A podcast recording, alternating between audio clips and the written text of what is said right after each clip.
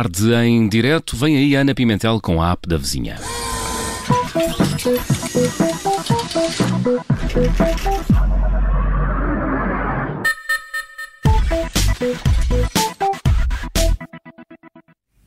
Olá Ana, viva, como estás?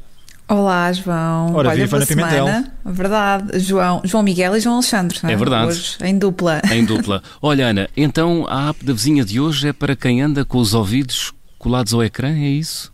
É, é isso. É isso mesmo, João Miguel Santos. É para quem quer ouvir o que se passa no seu telefone. Hum. Um, mas aqui a verdade é que nós somos sempre aqui uma coisa muito complexa, não é? Quando parece que já temos tudo o que podíamos ter imaginado, inteligência artificial, realidade virtual, realidade aumentada, robôs que fazem coisas por nós, o que é que se torna aqui num fenómeno de popularidade? Uma aplicação de áudios que serve apenas, no fundo, para falarmos e ouvirmos as outras pessoas. Chama-se Clubhouse e é uma aplicação que nas últimas semanas ganhou aqui popularidade entre o mundo dos smartphones, chegando mesmo a ser a app mais descarregada na loja de aplicações da Apple em Portugal. Mas há aqui uma, uma particularidade, não é, Ana? Por falar em, em Apple, eh, esta é uma aplicação que só está disponível para iPhone. Como é que isso funciona?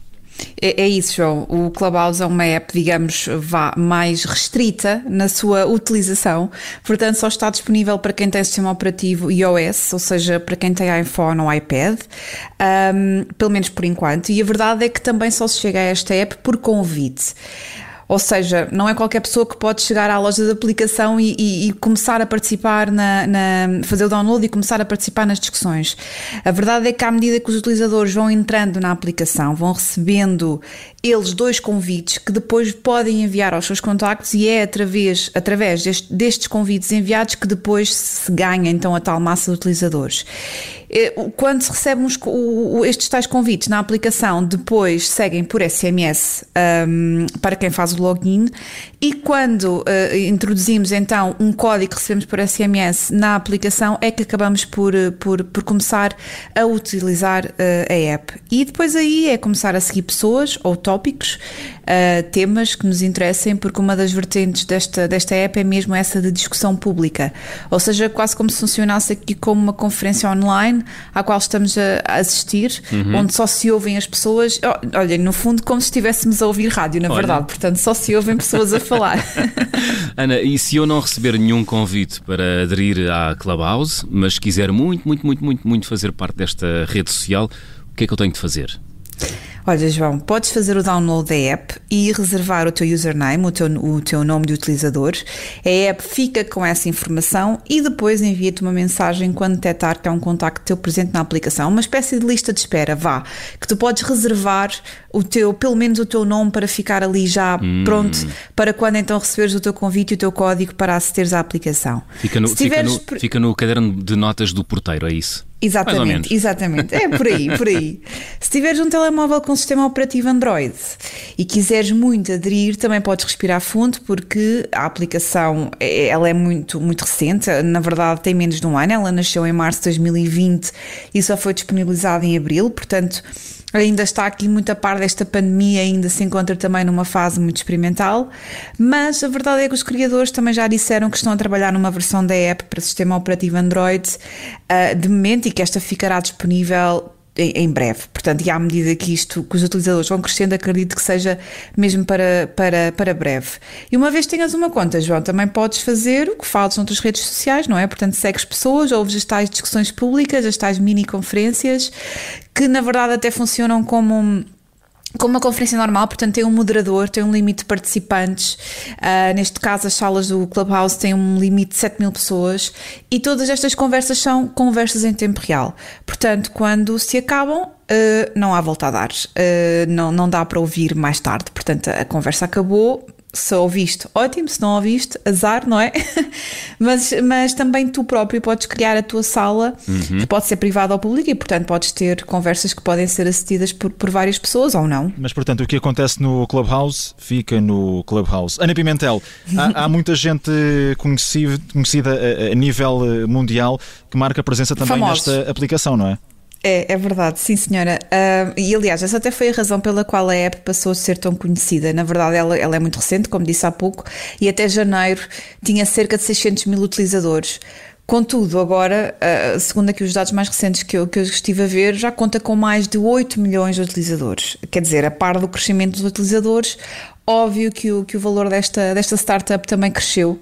Uh, com o buzz criado aqui à volta da rede social, os investidores ficaram cheios de vontade de fazer parte do fenómeno, não é? Com esta valorização. Uhum. E em menos de um ano a aplicação já é um unicórnio, portanto já vale mais de mil milhões de dólares.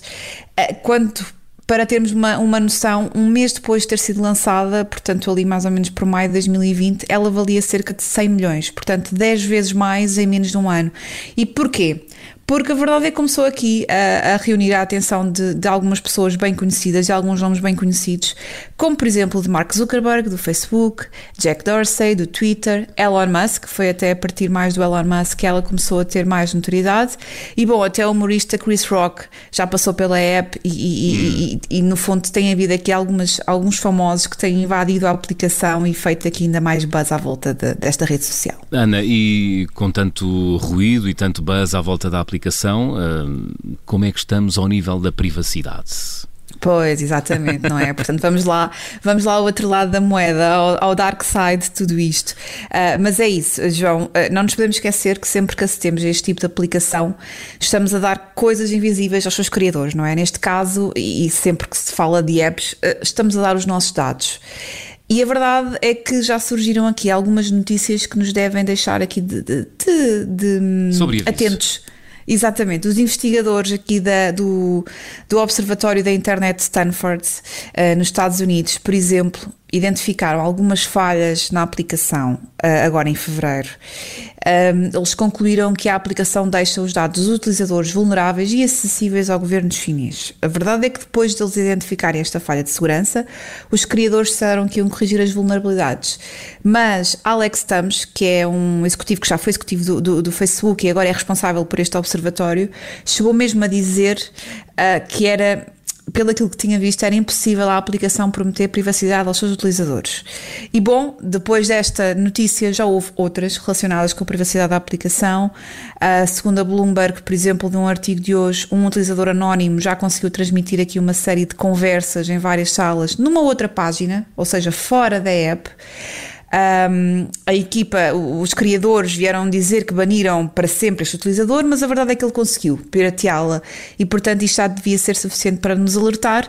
E é uma app que está, está no início, não é? Portanto, com este boom de utilizadores, é provável que com a continuidade se vão descobrindo mais algumas coisas hum. uh, e nós cá estaremos para, para detectar e para, e para alertar. Muito bem, contamos contigo para revelar todas as vulnerabilidades e não só da Clubhouse, que é a rede social do momento. Amanhã há a newsletter Startups, certo, Ana Pimentel? Certíssimo, esteve aqui um pouco interrompida, mas regressa amanhã, como é habitual, ali ao final do dia, com as novidades dos negócios tecnológicos. Cheia de força. Para estarmos com, a par. Cheia de força e com muito êxito. Ana Pimentel e a app da sim. vizinha. Até para a semana, Ana. Até para a semana. Adeus. Adeus.